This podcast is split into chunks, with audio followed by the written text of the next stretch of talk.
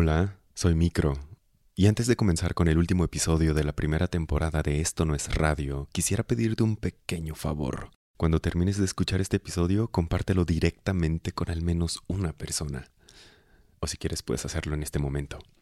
Así como recomiendas lo último en Netflix, tipo, ah, no ma, tienes que ver esto. Pero en esta ocasión, cambia tu Netflix and Chill por Esto no es radio and Chill. ¿Te imaginas? Luces tenues, velitas, comida entregada a domicilio, tu persona favorita, los ojos cerrados, aunque esto es opcional. Ok, me estoy desviando. Si nos recomiendas directamente con una persona, ayudas a que le lleguemos a más oídos y corazones bonitos. Y si te gusta este podcast, ya sabes lo que eso implica. La posibilidad de hacer más episodios por temporada si le llegamos a más personas. Y bueno, ya, eso es todo. Les mando un saludo desde la bellísima Oaxaca, el centro de operaciones de Esto no es radio.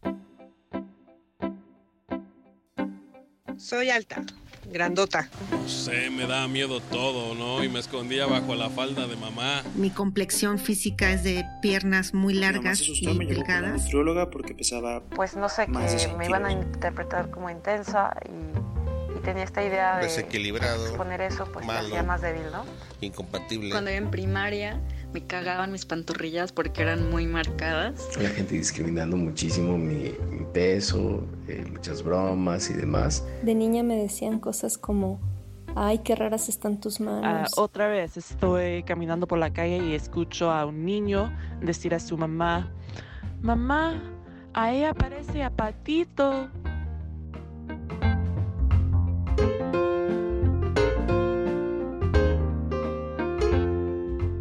Bienvenidos a Esto no es radio. Y por si no lo saben, este es el final de temporada, por lo que vamos a hacer algo diferente esta vez. Para empezar, quiero presentarles a quien conducirá conmigo este episodio. Claro, soy Mitzi Pineda, asistente de producción de Esto no es radio. Mitzi, esta es la segunda vez que nuestro público de Esto no es radio escucha tu voz. Así es, tengo una pequeña aparición en el episodio 1. Esto no es agenda de la jotería. Pero en esta ocasión te vamos a escuchar más. Sí, porque en este episodio hicimos una dinámica en la que pedimos a nuestros oyentes historias sobre la belleza.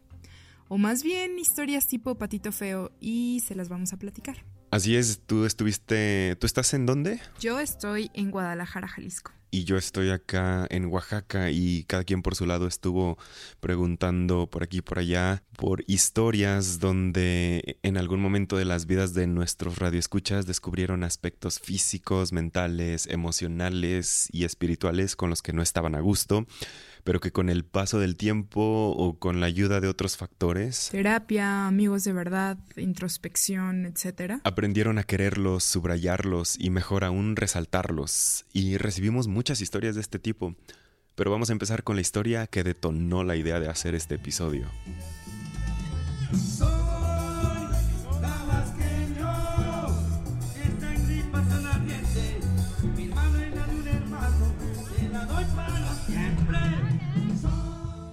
Esto que estamos escuchando es del día de la imposición de bandas, que básicamente es la presentación de las candidatas a la Flor de Oro de Tabasco en Villahermosa, la capital de ese estado en el sureste de México. Mitzi, ¿tú has ido a algún certamen de belleza? Nunca he ido a ninguno en realidad, pero creo que nadie se escapa de haber visto alguno en la televisión o comentar los fails que tienen en este tipo de concursos, ¿no? Bueno, pues este evento paraliza a todo el estado, principalmente la capital Villahermosa. Cada año los 17 municipios que conforman el estado de Tabasco mandan a una representante para que participe en el certamen La Flor de Oro. Es la antesala a un evento más grande aún que es la Feria de Tabasco en Villahermosa. Y te lo juro que la ciudad se paraliza. ¿Pero qué fue lo que te hizo ir? Pues primero que nada nunca había ido a un certamen de belleza fuera de la Reina de la Primavera cuando iba en la primaria y obviamente quería encontrar una historia muy representativa del estado. Entonces me lancé al parque Dora María, un centro de convenciones donde se organizan ferias y exposiciones con aforo para unas 10.000 personas. ¿Y tuviste suerte? Pues sí y no. ¿Será que una sola entrada para todos? ¿Es una sola entrada para todos? No tengo idea. Yo no soy de aquí. Ah, ok. Pero quisiera platicar conmigo. Estoy haciendo una crónica sobre el evento. Ah, ok, pues ella es la flor 2010. ¿Ella Ah, es ya la puse. 2010? Sí. A ver, Gloria pero a ver, Morales. Qué buena suerte tengo, ya te encuentro luego, luego. No conozco, no sé nada de este evento. ¿Me puedes decir dónde estamos? En el Parque Dora María. ¿Cuál es tu nombre? Mm, Gloria María Morales Madrigal. ¿Qué estás haciendo aquí? Es, vengo a apoyar a mi municipio, Jalpa de Méndez, y apoyar a, a Bianca Maite. Dicen que tienes tú algo que ver con esta feria. Bueno, pues que hace ocho años representé mi municipio de Jalpa de Méndez y fui pues coronada como Flor Tabasco 2010. ¿Y qué se siente ganar eso? Se siente pues una sensación muy bonita porque pues son 16 participantes más junto contigo representando cada uno de los municipios. Y pues el resultar ganadora la verdad pues sí es una sorpresa muy grande que no te esperas, pero pues que esa noche se da. Oye, ¿y qué hace una flor de oro de Tabasco? Básicamente se convierten en embajadoras de turismo del estado. Del estado, pues promocionando los municipios, mi estado, acudiendo a desfiles de modas, este, acudiendo a eventos altruistas y donde me solicitaban elecciones de escuelas. Pero lo más interesante sobre Gloria, la Flor de Oro Tabasco 2010 fue que no todos estaban de acuerdo con su nombramiento. ¿Pero por qué? ¿Que esto no pasa siempre en todos los concursos de belleza? Pues sí, y para entender lo que pasó con Gloria, hay que escuchar sus percepciones sobre la competencia. Oye, ¿en qué crees que se diferencia este evento de nuestra belleza o de otros certámenes de belleza en el país y en el mundo? Pues siento de que nuestra belleza universal ahorita está siguiendo pues un estereotipo, ¿no? La muchacha de muy buen cuerpo, que pueda salir este, en traje de baño y pues no tan solo... Mostrar, Porque dices buen cuerpo. O sea, buen cuerpo de silueta, pues de, de, de cuerpo fitness, no sé cómo, cómo mencionarlo. O sea, flacas. Tenemos, ajá, muy flacas porque las embajadoras son muchachas que así son en la vida diaria, o sea, que no se someten tanto a una dieta rigurosa o a, a, un régimen que tengas que seguirlo al pie de la letra, ¿no? Esa es una de las ventajas de la, de la Feria Tabasco, que las muchachas son tal cual, pues, no siguen un estereotipo. ¿Y tú que estuviste ahí, estás de acuerdo con lo que dice Gloria? La verdad no pude encontrar una diferencia significativa si acaso unos cuantos más tonos oscuros, más bien bronceados. Ella así lo describe. Yo, yo nunca he sido delgada, delgada, yo siempre he sido grandota, con curvas, pero nunca he sido así muy delgada. Entonces, siento que eso fue también otra de las cosas que le llamó mucho la atención en el año que yo participé, porque no era la típica muchacha muy delgada, sino que era grandota y pues voluminosa. Entonces, este, sí siento que eso me, me pudo ayudar mucho. Ok, creo que ya veo por dónde va la cosa.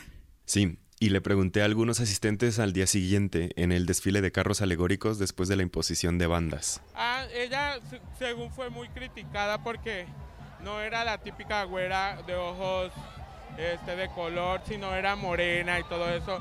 Y todo el mundo así como que no creía en ella, pero ese día de la elección ella ganó en regia y guapísima. Pensaban que iba a ser la típica flaca con dinero y no, y fue la típica tabasqueña pues, y ganó. Pues lo mismo, que era morena, que, este, que no estaba tan bonita, que merecía ganar la de la capital, etcétera, pero pues... Y la de la capital era güera. Es correcto. Otras personas fuera del micrófono me comentaron que le apodaron la Pocahontas. El periódico Tabasco hoy publicó una entrevista con ella al año siguiente. Sí, sí, yo también leí esa nota. El título de la nota es Gloria María Morales Madrigal, inmune a la crítica. Pero lo curioso es que en ningún momento se describe de manera puntual los ataques que recibió. Sí, definitivamente yo esperaba leer cuáles eran esas críticas. Así es. Oye, pero a ver, dijiste que tuviste suerte con esta historia. Pero también dices que no. Sí. ¿Por qué? Porque el día en que se presentaron todas las candidatas a Flor de Tabasco, Flor de Oro de Tabasco 2018, pensé que alguna de ellas en sus discursos iba a decir algo que rompiera con el molde. Como el certamen de belleza en Perú que se hizo en 2017. Exactamente.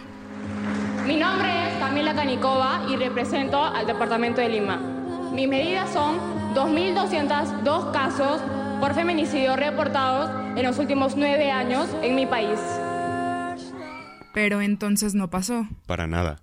Más bien salían eufóricas a declamar coplas que hablaban generalidades sobre sus municipios. Porque paraiseña soy y mis sueños tejía entre redes de pescadores para que no se escaparan de mí. Porque para Iseña nací y al son del puerto Ceiba crecí. Em, y bueno, después cada una, después de así gritar casi con los pulmones saliéndoseles, cada una se ponía a bailar una cumbia y recorría una pasarela que le daba vuelta al parque Dora María y fácilmente si se avientan unos 250 metros con tacones y un vestidote y dando vueltecitas y cadereos.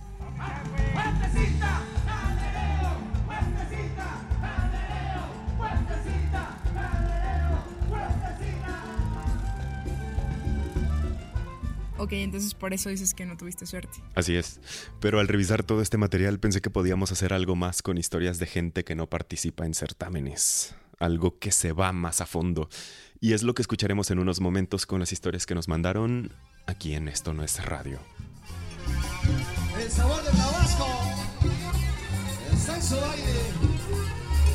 Con sabor tabasqueño.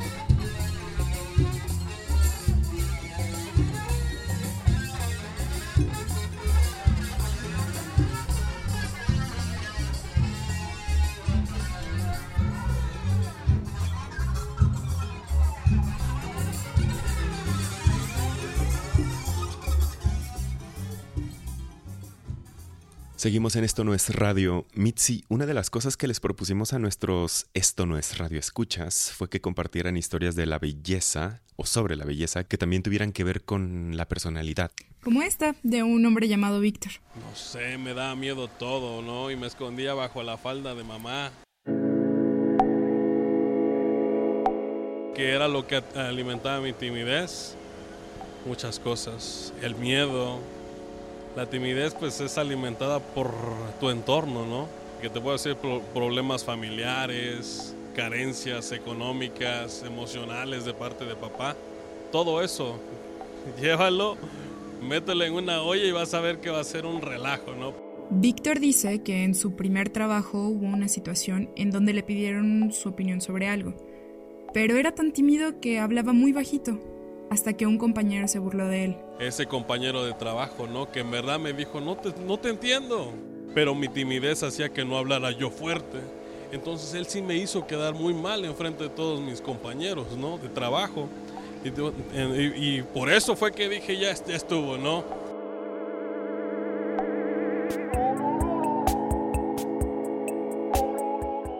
Que la timidez, el hablar bajito no me estaba sirviendo para nada, ¿no? Entonces desde ahí, poco a poco, empecé a hablar con más fluencia. Pues empecé a ayudar a una tía a, la vendimia, ¿no? Ella vende en la central de abastos. Entonces ahí tienes que hablar junto al ruido de los camiones y todo eso. Tienes que acelerar tu voz y decirle, órale, va, te ofrezco esto, ¿lo quieres, no? De la forma que un comerciante lo hace, ¿no? Que no puede ser tímido, no puede ser tímido para nada. Nah, tardé como unos 3, 4 días, no el mismo día, pero sí estuvo muy padre. ¿Sí has ido por allá, no? Sí. ¿Cómo son? Carrilludos. Carrilludos, ¿no? Actualmente Víctor vende crepas en el Parque El Llano, en Oaxaca de Juárez. Todos sus clientes le entienden a la primera. Nos llegaron historias muy diversas para este episodio sobre ojos, sobre piernas muy largas o pantorrillas muy generosas en vez de palitos. De gente inconforme con su peso y también sobre una que nunca puede faltar, la estatura.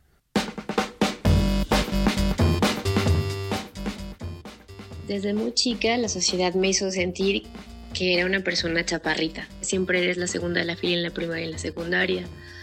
Cuando vas a una tienda de, de ropa o pantalones y siempre te quedan grandes y tienes que hacerles bastilla cuando estás en, eh, en, un concierto, tus amigos quieren estar adelante y pues tú aunque quieras no puedes porque no vas a ver nada. Em, y cuando, no sé, cuando tienes que estar en el transporte público no alcanzas el barrote para sujetarte. Entonces rápidamente te das cuenta, aunque no quieras, que eres una persona chaparrita y que entonces hay como muchas cuestiones de inaccesibilidad universal para nosotros. Pero también la situación se revierte y eso es divertido porque también nos damos cuenta que los chaparritos somos sumamente abrazables y entonces eso nos convierte en personas accesibles universales al abrazo. Cabemos en cualquier en cualquier brazo, ¿no? Y pues nada. Ceci Mendoza, Guadalajara.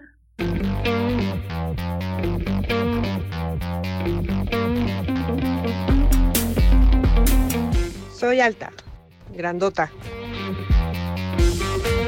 La verdad es que mi altura nunca ha sido como un problema para mí. Pero tuve un novio que era como dos centímetros más chaparrito que yo. Y si bien nunca lo hablábamos y todo, yo sabía que era como un issue, ¿no? Hubo una ocasión que antes de tener relaciones estaba yo en la cama y me quitó toda la ropa y se me quedó viendo. No hacía nada, solo viéndome. Un ratote. Y de manera rara. Y le dije, ¿qué pasa? ¿Qué estás esperando? A lo que contestó, es que a las grandotas como tú no se sabe por dónde empezar.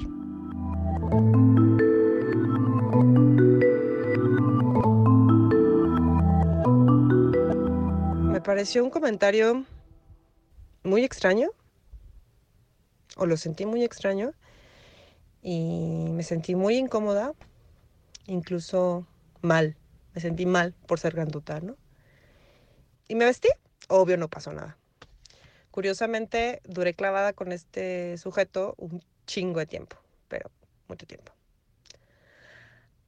Años más tarde, conocí a un sujeto en Twitter, un individuo en Twitter, y tuvimos un encuentro. Y después de, de coger, se me quedó viendo. Hizo un recorrido con su mirada por todo mi cuerpo, empezando por mis piernas. Y me dijo así como, qué hermosa eres. No puedo creer que alguien como tú haya querido estar con un chaparro como yo. Él mide 1,60. No lo he vuelto a ver en mi vida, pero definitivamente esa noche jamás la voy a olvidar.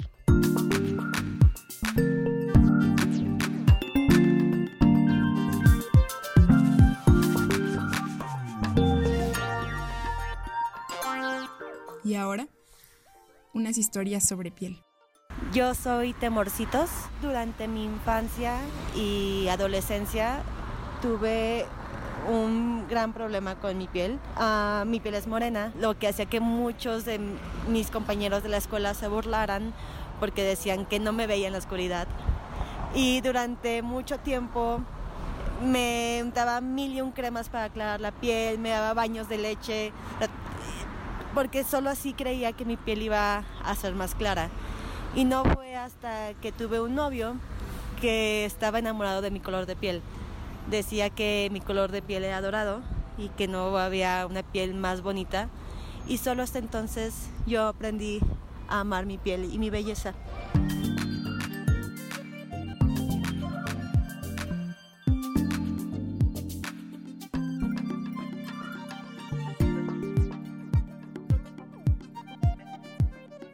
Tengo muchos lunares de muchos tamaños y de muchas tonalidades. Mi piel es blanca, entonces contrasta demasiado y resaltan mucho. Cuando era pequeña no me gustaban, sentía que la gente creía que eran manchas de suciedad, creí que tenía demasiados y bueno, con el tiempo siguieron saliendo más, pero era algo que no me gustaba. Creces viendo estas pieles tan perfectas y lisas, sin manchas, sin lunares, sin pecas, sin nada, que desde pequeña, no sé, los ves en las caricaturas. A ningún personaje lo ves así, ¿no? Pues las princesas, ninguna tiene eso. Entonces, hasta cuando fui creciendo, y de una parte demasiado romántica vi cómo la gente los asociaba con las estrellas, con el cielo, y cómo vinculaban como esa relación a, las personas que tienen lunares. Hay quienes se hacen las líneas y forman sus propias constelaciones. Y esa forma tan, tan romántica de verlo, tan natural de asimilarlo con algo exterior, eh, hizo que me gustaran. simplemente eso, dije, bueno, este es como mi, mi mapa de estrellas, ¿no? Mi mapa de constelaciones. Y, y así fue como lo amé y ahora creo que son hermosos. Creo que son unas marcas muy bonitas que te ayudan a ser único. Me gustan, ¿no? Y también pues en el folclore mexicano hay una canción que dice, y ese renar que tienes ahí, cielito lindo, junto a tu boca. Creo que eso también aportó al hecho de que me gustaran y decir, bueno, hay gente que sí los aprecia.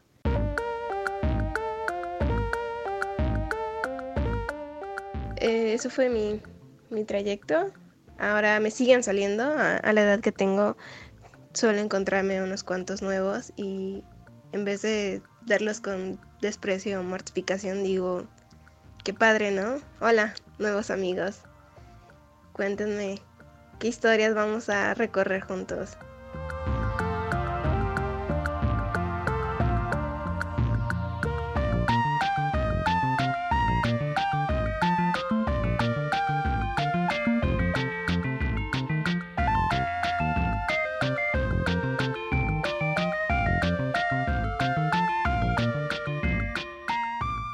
Mitzi, ¿te has preguntado acerca de lo que implica mostrarte sensible? Creo que estas preguntas nos las hacemos únicamente cuando nos sentimos vulnerables o cuando nos sentimos en situaciones justamente de sensibilidad. Pero es raro llegar a una conclusión sobre estos temas, ¿no? En mi caso, no había pensado en lo poderoso que es ser una persona sensible, como lo que nos cuenta Itzel. Un rasgo que yo he tenido muy claro en mí y yo creo que define lo que soy en gran parte es mi sensibilidad. O por lo menos la mayor parte de mi vida lo he percibido como una cuestión negativa o como incluso como un defecto del carácter, ¿no?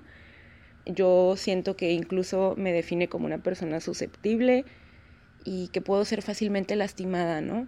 Yo tuve cuatro hermanos, los cuatro varones, pero digamos que sí se esperaba de mí un poquito más de rudeza. Vengo de un hogar en el que viví mucha violencia, en el que vi mucha violencia, en el que presencié mucha violencia y también pues, la, la sufrí.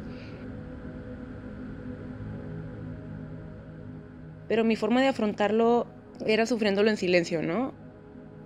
Y entonces crecí, estudié una ciencia social, antropología, me empecé a dar cuenta que tal vez no era tan malo, ¿no? El ser sensible, porque me ayudaba a ser empática y a poderme poner lo más posible en los zapatos de la otra persona. Luego me encuentro con el feminismo. Me he logrado dar cuenta, esto ha sido un proceso de muchos años, ¿no? Pero de que esta sensibilidad y esta facilidad para ser empática con las personas no es un defecto, me gusta, me, me, cuesta trabajo porque sé que es algo que a la gente no le suele gustar porque ser sensible también implica comunicar cuando una situación no es cómoda. Hace año y medio asesinaron a mi hermano menor y la manera en la que yo empecé a vivir mi duelo fue la cerrazón. Mis hermanos varones, mi mamá, que son personas muy rudas, muy centradas, muy ecuánimes, digamos, en ese momento se rompieron por completo, ¿no? Y alguien tenía que estar fuerte y la neta, yo como mujer sentí que tenía que ser yo. Entonces digamos que se invirtieron un poquito los papeles y en vez de ser yo la que estuviera llore, llore, llore, llore, al inicio al menos, eran ellos, ¿no? Y era mi mamá.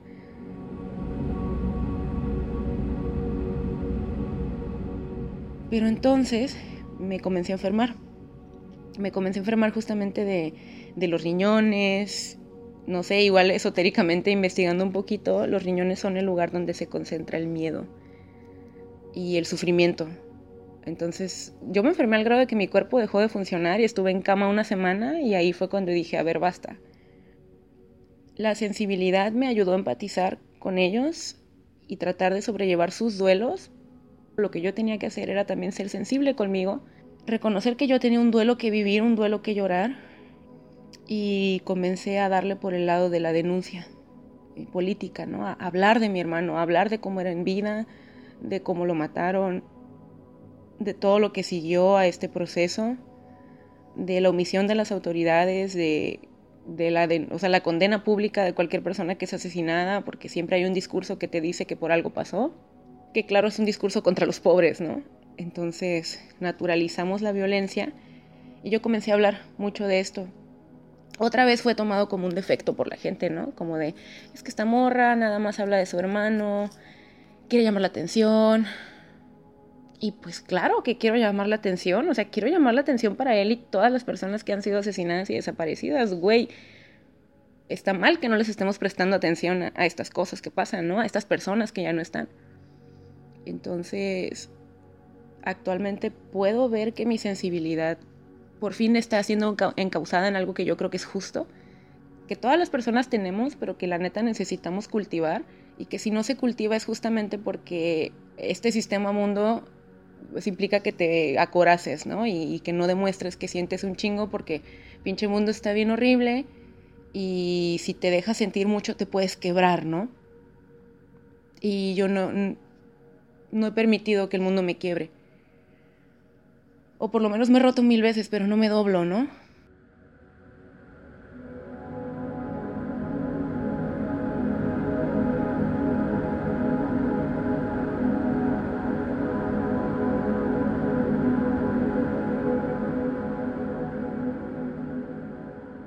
Hay una parte de la historia que me gusta mucho y que quiero comentar contigo. ¿Cuál?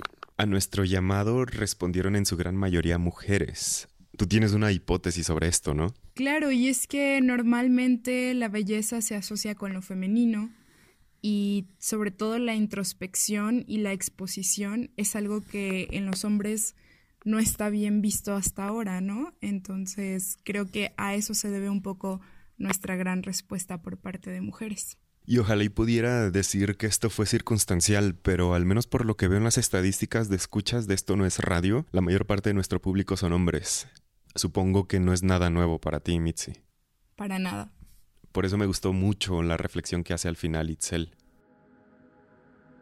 Realmente la sensibilidad que tomamos como algo muy femenino y por eso es mal vista, yo lo creo así, es una gran virtud o es algo muy, muy chido que tenemos las personas y la neta hay que cultivarlo porque si algo necesita este mundo ahorita como está de violento, es que seamos sensibles, ¿no?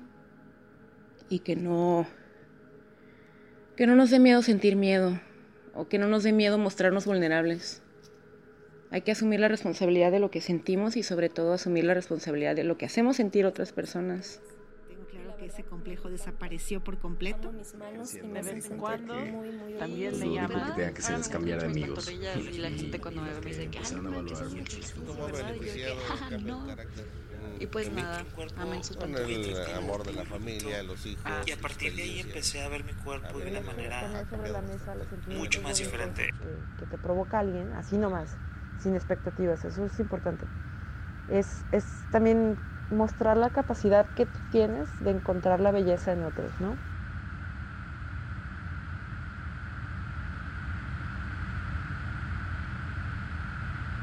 Este episodio se llamó De Flores, Pecas y Constelaciones y marca el final de la primera temporada de Esto no es radio.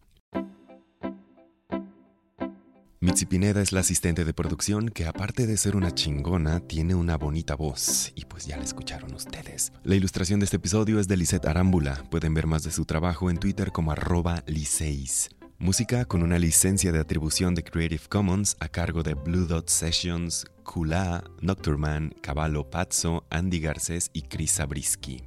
Ok, yo soy una persona que le gusta decir gracias y por eso mismo ahí les va una lista de agradecimientos especiales. Vivian Cárdenas, Abril Rayas, Jacqueline Villa, Víctor González, Leonardo Palafox, Lucía Valencia, Nacho Dávalos, Lisette Ochoa, Elisa Lemus, Israel San Miguel, Michelle Rosas, Sandra Fernández, Erendira Montejo, Lulu Pérez, Miguel, Carlos y Mónica Serrano, Pepe Ruiz, Claudina de Dana Corres, Clarisa Navarro, Fernanda Guerra, Laura Ubaté, Eric Yáñez, Mariano Pajela, Martina Castro, Tony Gannon, Susana Ochoa, Bernardo Massini, Ileana Quiroz, Adán Delgado, Lili Navarro, Regis Casillas, Dalia Zúñiga, Miguel Ángel Regalado, la familia Aguirre Riveros, Lisette Arámbula, Alejandra Puga, Viviana Reyes, Manuel Tenedor, Raúl Ávila, Paola Reyes, José Miguel Tomacena, Steve Levine y por supuesto mi familia, los Hernández Becerra. Si te metes a la página esto no es radio.mx o buscas esto no es radio en cualquier app de podcast como Spotify, encontrarás material adicional que publicaremos en las siguientes semanas. Si quieres escribirnos o contarnos alguna historia personal que te haya pasado a ti, el correo es micro arroba esto no es radio.mx. Mantente al tanto de lo que hacemos en Instagram, arroba esto no es radio MX, Facebook esto no es radio oficial, Twitter arroba esto no es radio. Yo tuiteo e instagrameo arroba microgdl. Mi nombre es Fernando Hernández Becerra y esto no fue radio.